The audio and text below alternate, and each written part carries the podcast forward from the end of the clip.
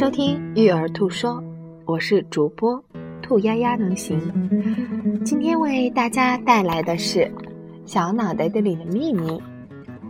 先天和后天，先天后天孰是孰非，在激烈辩论了几千年，现在终于有了一些定论。基因和大脑科学的研究让我们知道，先天和后天各占一半。基因呐，就像大脑的结构。后天经验啊，就决定了神经之间的连接，就好像大楼的隔间是由基因决定的，但是每户人家的装潢是由后天经验决定的。因此，虽然每个人都有大脑、中脑、小脑，皮质都有四个脑叶，就像大楼每户人家都是三房两厅，但里面的摆设却不一样。而摆设让你知道你是到了李张三家还是李四家，它才是辨识屋主的特征。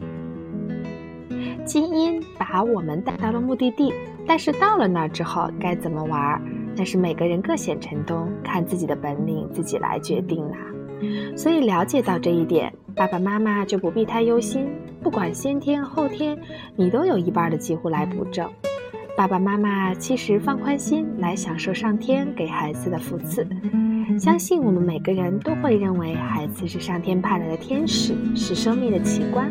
我们从一个小小受精卵长大成改变世界的人，这过程还真是令人叹为观止。不得不承认，生命是一个奇迹。